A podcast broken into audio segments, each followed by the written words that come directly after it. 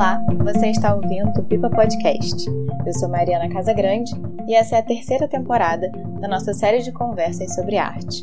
Dessa vez, produzimos uma temporada especial para falar de arte e psicanálise, em que conversamos com artistas, psicanalistas e psiquiatras que atuam nessa interseção. No quarto episódio da série, ouvimos o Guilherme Gutmann, psiquiatra, professor e crítico de arte, que foi membro do comitê de indicação do PIPA 2016. Na conversa, ele fala sobre o seu interesse pela loucura e comenta experiências de antigos atendimentos.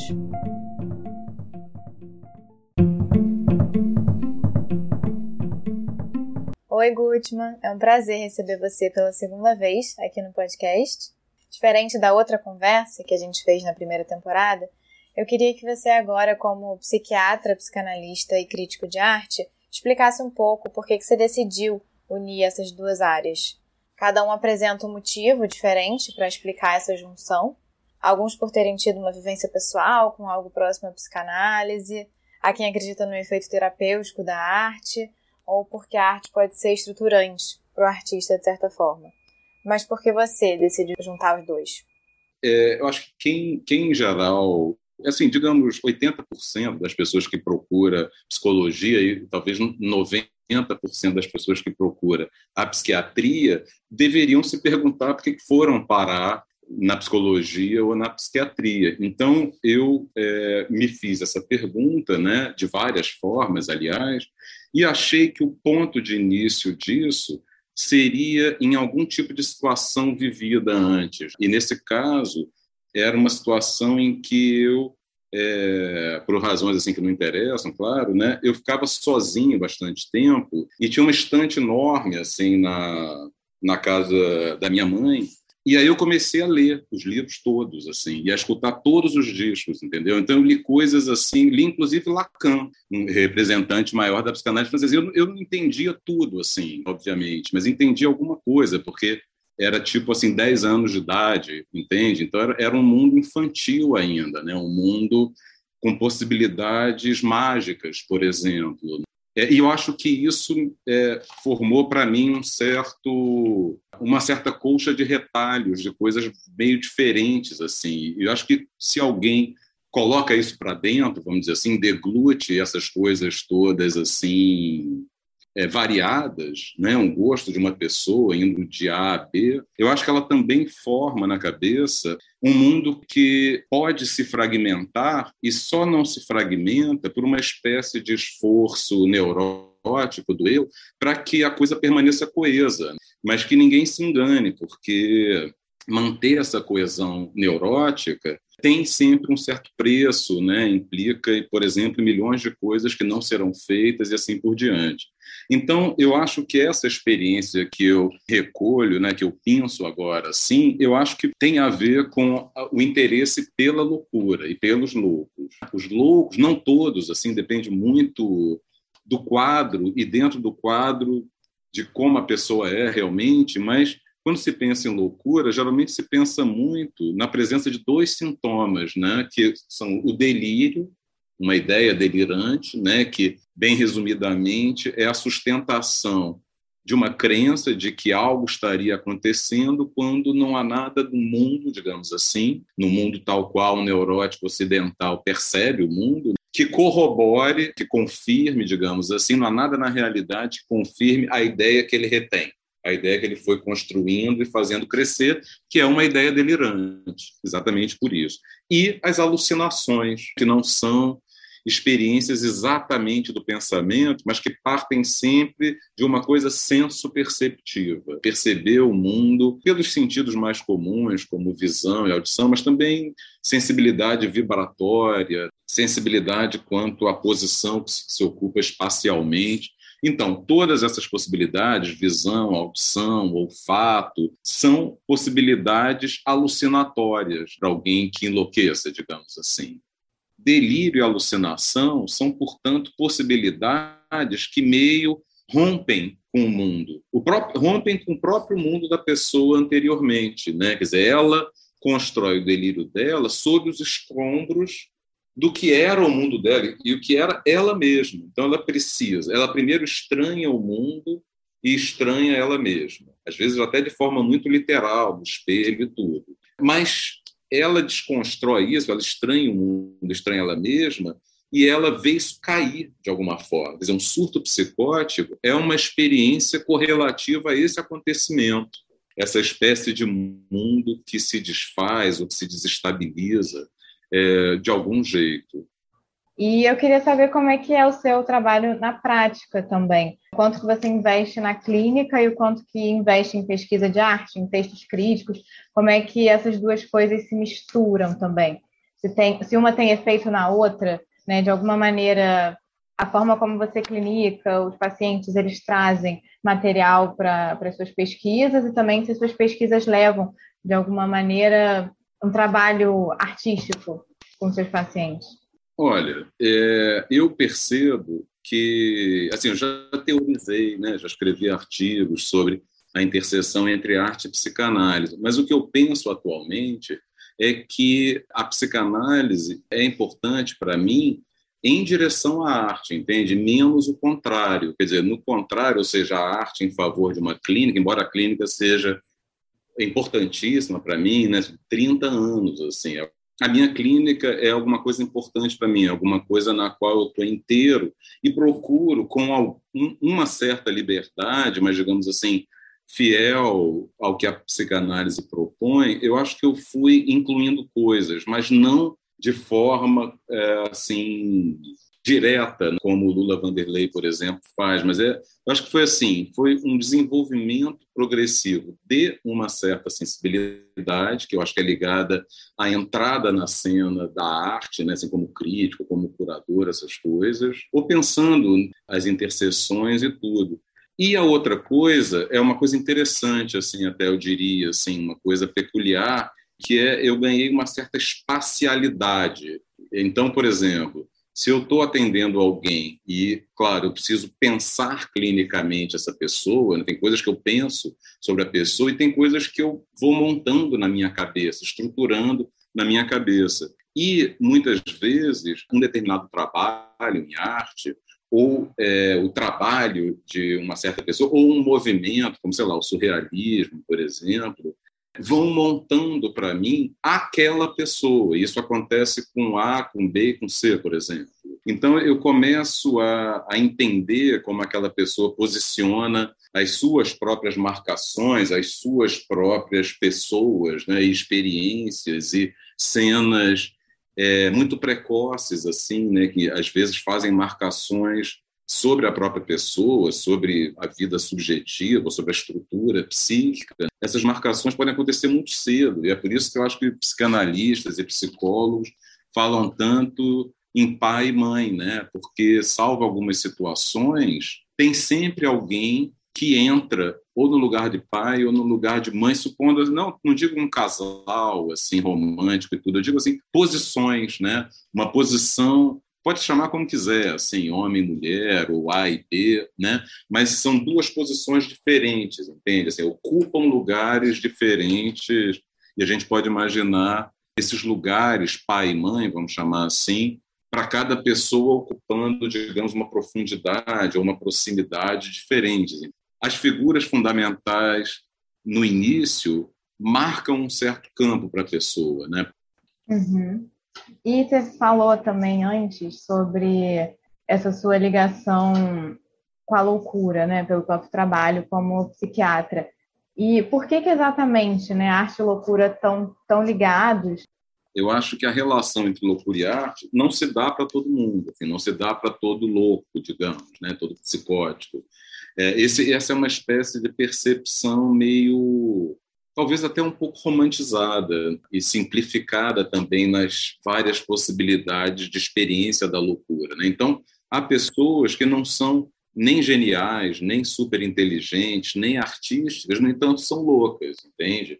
Ainda que numa pessoa louca, a criação possa aparecer de um jeito não claramente artístico. Por exemplo, é, alguém que constrói o seu delírio. Né? Isso é uma peça, digamos, artesanal, uma peça de literatura, talvez. Colocar, imaginar que alguém experimenta aquilo tudo também coloca o leitor numa certa experiência. Então, às vezes, esse é um caso interessante, é uma situação assim, interessante que era uma pessoa que também não era genial, também não era exatamente artístico ou particularmente inteligente, uma pessoa normal que enlouqueceu, digamos assim. Então ele, tinha uma espécie de instalação no quarto dele que era um montão de guimbas assim de cigarro, ficava fumando o dia todo. E fez uma instalação no quarto dele que ele ia botando cada guimba naquilo. Não era nada engenhoso, não, era realmente um montão de guimbas assim que já tinha, digamos assim, já era uma espécie de pão de açúcar, assim, de guimbas de cigarro,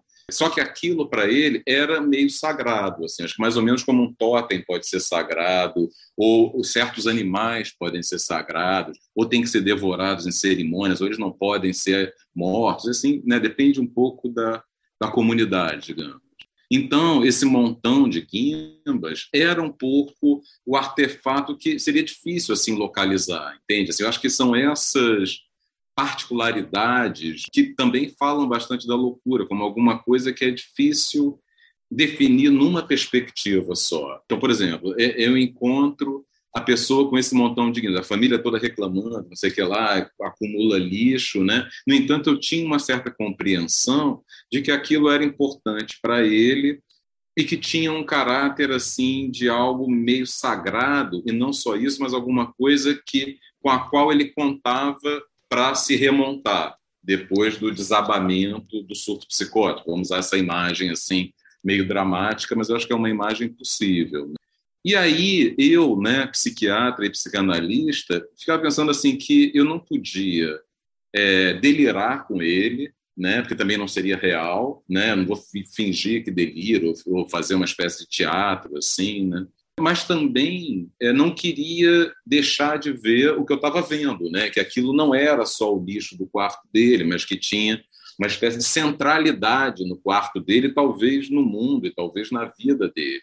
Então, é, é preciso sempre, entre esses dois extremos, né, de delirar junto e de ser, por exemplo, um psiquiatra biológico extremamente ligado em medicação que tenta realmente suprimir às vezes o delírio por completo, né? É, Gutman, eu gostei muito do exemplo que você deu, né, desse paciente que juntava as guimbas de cigarro no quarto, porque também uma coisa que eu fico pensando, para mim tem uma associação muito forte da arte com a psicanálise, que eu acho que é a possibilidade da arte simbolizar também alguns conceitos que a gente lê, que a gente estuda. Para mim tem esse, esse potencial, assim, a gente lê alguns conceitos e a arte pode servir como exemplo, pode vir como como essa simbolização imagética desses conceitos, de certa forma. E acho que de alguma, né, de algum jeito esse, você trouxe isso com esse caso, porque eu não sei se isso é mais forte na loucura de um ato que se expande em relação à linguagem, né? Em vez de ele só falar, como a gente pensa uma clínica neurótica, a pessoa senta e começa a falar livremente, né? Ele pode te mostrar ali o que, que ele estava tentando fazer, se reconstituir de alguma forma, imageticamente. E aí eu também, eu não sei se você concorda assim com essa visão de que a loucura poderia trazer ou se aproximar da arte também por essa questão estética imagética, que vai para além dessa fala. Olha, tem pessoas que não eram artistas antes de enlouquecer e que se tornam artistas ou se tornam criadores espontâneos. Assim, há toda uma tradição também de tematização da arte dos loucos, né? Por exemplo, com o conceito de arte bruta, ou art brut, né? originalmente em francês, ou mesmo nas teorizações do Mário Pedrosa aqui, né, sobre o que ele chamava de arte virgem e tudo mas tem pessoas que passam a criar, a partir do enlouquecimento, coisas que não seriam facilmente identificadas como arte e que as próprias pessoas não identificam como arte, né? do jeito que o bispo, por exemplo, não identificava as vitrines, enfim, todos os todos os trabalhos dele, né, não identificava como arte. Na verdade, acho que foi Frederico de Moraes que foi o primeiro a notar e a fazer esse tipo de conexão. Mas o próprio bispo nunca achou muito legal essa conexão, né? Porque o compromisso dele era com Deus, né? Então, quem é artista, digamos assim, é, não estaria na posição que ele estava, que era ter escutado de Deus que ele deveria apresentar o mundo a Deus no dia do juízo final. Então, era uma tarefa prioritária e que esmagava, por assim dizer, a possibilidade de que aquilo fosse vivido por ele mesmo como arte. Né? Então, foram outras pessoas que entenderam aquilo como objeto artístico. E eu acho que essa fronteira é difícil também. Né? Imagino que algumas pessoas entendam a construção de um delírio como uma peça literária, por exemplo. Né? Muitas pessoas leem textos de delírio, como Memórias de um Doente dos Nervos, do presidente Schreber, né? como um livro assim uma mistura de curiosidade, mas um pouco como quem lê mesmo ficção, talvez. É, é a ficção de uma, uma pessoa só. Né? Há, uma, há um trabalho meio de fiandeira assim, né? na, na construção de um delírio. É muito artesanal, é muito aos poucos, vai incluindo elementos cada vez mais ao ponto de ser um delírio que fala do mundo e das relações do paciente com o mundo. Bom, tem muito artista também que enlouquece. E aí, a partir do enlouquecimento, alguns param de criar, outros continuam criando exatamente o que já criavam, talvez com mais dificuldade de organização. Às vezes as pessoas se desorganizam muito, né? sobretudo nos surtos, nos surtos de caráter psicótico. E outras pessoas que já eram artistas, depois que enlouquecem, começam a fazer um outro tipo de trabalho. É o caso do gravurista Manuel Messias, né, que foi meio novamente redescoberto mais recentemente, um livro felizmente alentado, assim, para fazer justiça a esse, esse capítulo né, da história da gravura no Brasil. E eu ia até te perguntar isso, se tinha algum artista ou algum movimento que você se identificasse, você até acabou falando um pouco, falou do bispo, e mas se tiver algum outro que você usa como inspiração ou que você goste de nessa interseção que traga conceitos da psicanálise, mas não diretamente. Dadaísmo, dada e surrealismo, né? Porque, assim, não, eu gosto pessoalmente de várias outras coisas, mas eu acho que nessa relação com a loucura é, foram capítulos fundamentais, né? Assim, quer dizer, não só como inspiração, né? Para os artistas, sabendo que o surrealismo e, e o dadaísmo foram talvez assim as mais fecundas é, revoluções na arte no início do século XX, são vanguardas artísticas né, do início do século XX, junto com o construtivismo russo. Né? E está na base de, quer dizer, não só os surrealistas retomaram ou tomaram muita coisa da loucura ou da espontaneidade inconsciente, digamos assim, né? às vezes até de um jeito meio ingênuo, assim, né? do tipo, é, como se fosse possível captar um jorro puro assim do inconsciente então, por exemplo, escrita automática, em que a pessoa escrevendo meio a assim, mas não, nunca se escreve a esmo, na verdade. Né? Nem, nem, não, se, não é possível para ninguém escrever. Então, eles tatearam muito também para incluir, para incluírem no, nos seus trabalhos alguma coisa que fosse do inconsciente. E tiveram na base de que, por exemplo, vamos, vamos citar um psicanalista que é importante, pelo menos para os franceses, né? que é Jacques Lacan, entende? Para alguns brasileiros também, muito importante. É, ele conheceu os surrealistas na década de 30 e incorporou milhões de coisas, assim, das possibilidades surrealistas, assim, virou a cabeça dele junto com algumas outras coisas. Está aí um bom exemplo, eu acho, de interferências simultâneas é, da arte sobre a psicanálise, mesmo a psiquiatria, psicologia, e isso retornando para a arte. Freud tem uma, uma colocação muito interessante quando ele diz que a arte precede o psicanalista, né? ou seja, é, eu realmente acho que o psicanalista tem mais a aprender com a. Quer dizer, ele, ele, ele pode usar a psicanálise como um instrumento de compreensão, um instrumento teórico, para entrar no universo artístico, né? Mas eu acho que pegar a arte para dentro da clínica, eu acho que é muito mais como inspiração, né? Como compreensão de um ponto de emergência de alguma coisa ali que que é nova, que pelo menos articula de um modo novo. Perfeito. Obrigada, Ruth. Agradecer de novo por você ter topado aí conversar com a gente. Muito bom, a gente falou até de outros temas, né? Bem diferentes da primeira conversa. É verdade. É. Mas é bom também alguma coisa que não é tão premeditada, né? Que pode ter, digamos assim, é, o inconveniente, mas também é, o espontâneo, né? se você quiser ler alguns textos inéditos escritos por Guilherme Gutmann para o site do Pipa, acesse prêmiopipa.com barra Guilherme Gutmann e veja os posts relacionados na página. Obrigada e até o próximo episódio.